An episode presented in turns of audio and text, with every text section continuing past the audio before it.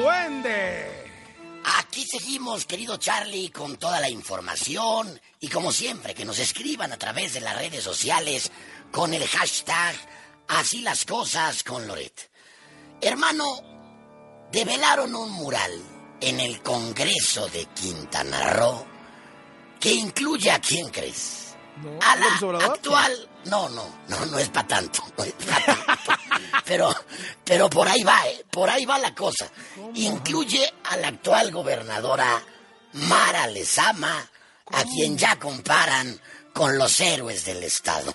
Hazme el fabrón cabor el pasado lunes. ¿Pero qué tiene? 15 días en el cargo, ¿no? O sea, que sí, no, no, bueno, o sea, apenas va llegando mi Charlie, pero, pero la gobernadora de Quintana Roo, Mara Lezama, se ha convertido en tema de discusión en las redes sociales debido a, a la presentación, a la develación de este mural en el Congreso del Estado, en el recinto legislativo, ya quedó inmortalizada su ¿Qué imagen. Les pasa, duende, cuando No, es que... No, bueno, no, se vuelven locos. Lo, lo dice la frase, Charlie, el poder corrompe y el poder absoluto corrompe absolutamente. Pero este mural fue develado la noche de ayer y te decía que causó polémica en redes porque aparece el rostro de la gobernadora en esta obra, llamada Oxtun, que se puede ver a la mandataria vestida eh, de blanco, con eh, un vestido de, de estrellas de color dorado. La imagen representaría la toma de protesta cuando hizo su toma de protesta como gobernadora constitucional de Quintana Roo. Aparece con, pues, con la mano extendida. Pero pues obviamente dicen, oigan, espérense, espérense tantito. ¿Cómo puede ser que aparezca la señora eh, con los caudillos de la guerra de, castas, incluso al lado de Andrés Quintana Roo. O sea, Charlie, espérame, espérame, espérame tantito. O sea, ¿de qué estamos hablando, hermano? ¿De qué estamos hablando? Se la acabaron en las redes.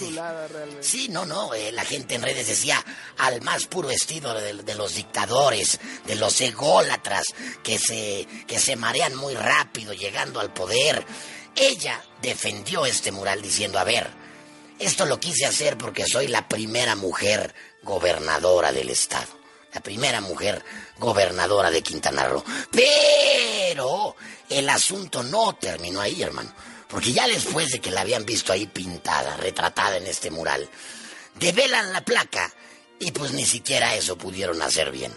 Porque la, la placa dice Mural Oxtun, eh, inaugurado en esta fecha, tal, tal, tal, obra del artista quintanarrorense. O sea, ya. ¿Quintanarrorense? Sí, quintanarrorense, en lugar de quintanarroense, quintanarrorense. O sea, todo salió mal. Y todo mal, todo mal, todo mal. Se la acabaron en las redes y dicen, espéreme, o sea, ¿cómo aparece usted al lado de las grandes figuras, de los grandes héroes del Estado? En fin, en fin, hermano.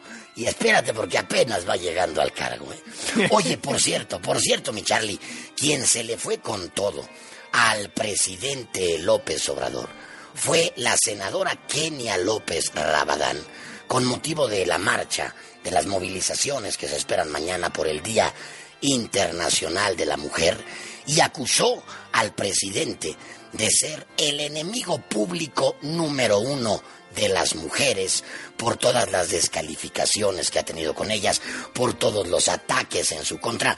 Vamos a escuchar un pedacito, esto incluso lo subió a sus redes, a sus, a sus cuentas, la senadora Kenia López Rabadán. Es un retrógrada que no busca mayores espacios para las mujeres, solo busca poner incondicionales para que le obedezcan. Hay que decirlo claramente, es un misógino y es un machista. La exigencia de este 8 de marzo es clara. El gobierno federal debe parar sus ataques contra las mujeres. Debe escuchar los reclamos de justicia y de verdad. El presidente López Obrador debe dejar de ser el enemigo público número uno de las mujeres.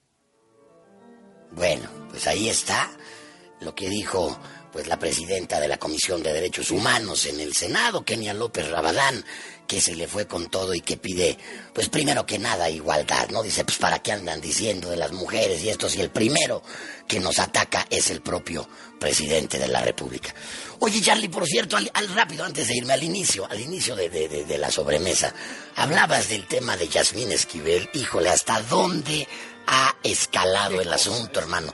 Comenzó con la UNAM, después la náhuac y ahora en la Complutense de Madrid. O sea, ya, ya no sé qué, qué, pueda venir, hermano, ¿no? A lo mejor habrá que revisar certificados de preparatoria, de secundaria. Yo no sé, hermano. Ya después de esto lo espero todo. Pero quiero ponerte un fragmento que queda, que queda como anillo al dedo, diría el clásico, con lo que está sucediendo con la, la, la señora Yasmín Esquivel.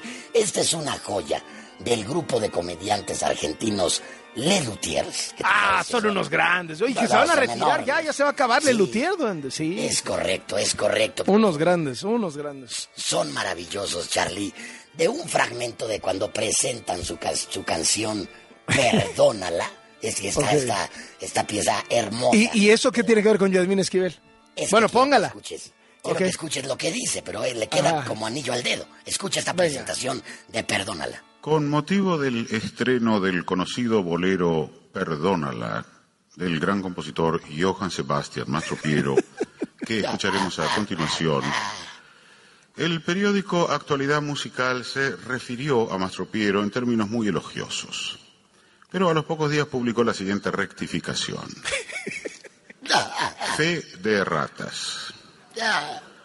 Donde dice de inspiración arrebatada como otros compositores románticos, debe decir arrebatada a otros compositores románticos. Y donde dice su copiosa producción, debe decir su copiada producción. Luego de escuchar el bolero Perdónala, el gran compositor Günther Frager le escribió indignado a Mastro Piero acusándolo de haber plagiado un pasaje de su tercera sinfonía. La respuesta no se hizo esperar.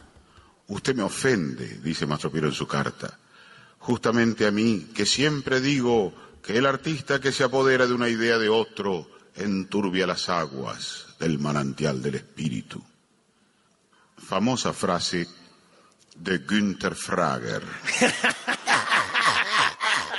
Curiosamente, este caso y otros por el estilo que nos muestran a Mastropiero plagiando a Günther Frager ha llegado hasta nosotros a través de la propia autobiografía de Mastropiero. Y no es que se arrepienta y confiese su culpa, sino que su autobiografía es una copia textual de las memorias de Günther Frager. Es una joya, es una joya, hermano. Sin embargo, los que amamos a Mastropiero Creemos que muchas de estas conductas que se le atribuyen en realidad le son totalmente ajenas. Probablemente sean de Günther Frager. Bien, escucharemos a continuación, pues, de Johann Sebastian Mastropiero, el bolero Perdónala. No, es una joya, es una joya de y quedó, pero ¡Ah, qué belleza! ¡Qué belleza! ¡Qué belleza! No, imagínese así en la próxima sesión de la Suprema Corte. Estaría sensacional. Ay, hermano, ¿Qué, te digo? Pero quedó perfecto, quedó perfecto. Ay, qué chulada. De regreso a las cloacas. Regresaré.